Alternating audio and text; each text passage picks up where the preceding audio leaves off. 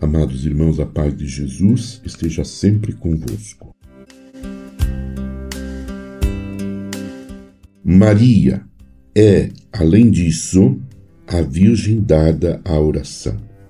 Assim ela aparece a nós, de fato, na visita à mãe do precursor, quando o seu espírito se infunde em expressões de glorificação a Deus, de humildade, de fé e de esperança.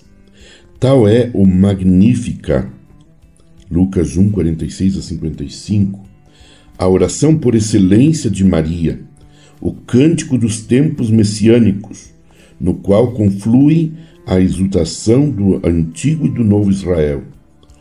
Pois, conforme parece querer sugerir Santo Ireneu, no cântico de Maria convergiu o júbilo de Abraão, que pressentia o Messias. João 8:56. E ressoou profeticamente antecipada a voz da igreja exultante, Maria clamava em lugar da igreja profetizando: A minha alma glorifica o Senhor. Este cântico da Virgem Santíssima, na verdade, prolongando-se tornou-se oração da igreja inteira em todos os tempos.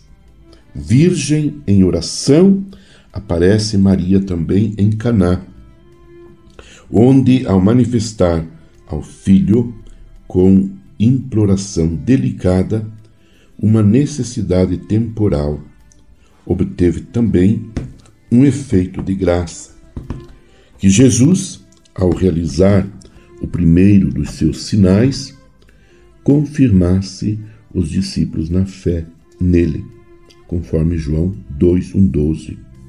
2, 1 a 12.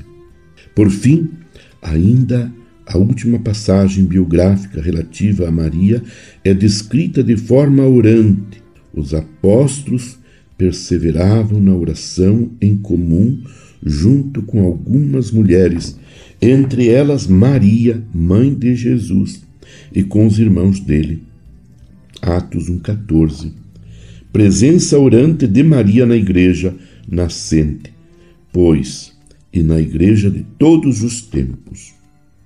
Porque ela, assumida ao céu, não depôs a sua missão de intercessão e de salvação.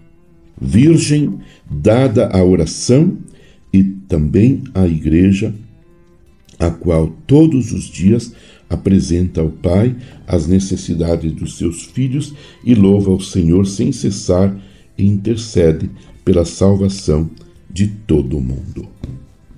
Meu irmão, minha irmã, permaneçamos unidos com Maria, Mãe de Jesus, que está sempre intercedendo por nós, pela Igreja.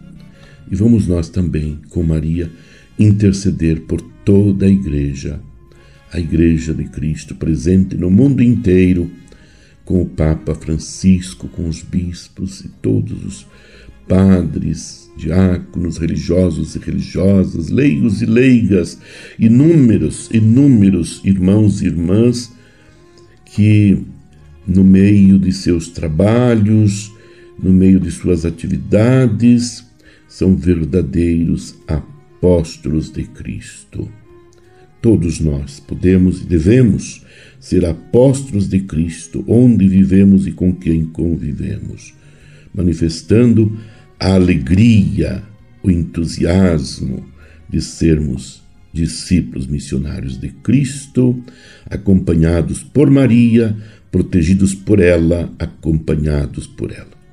Abençoe-vos, Deus Todo-Poderoso, Pai Filho e Espírito Santo. Amém. Você ouviu Palavra de Fé com Dom Celso Antônio Marchiori.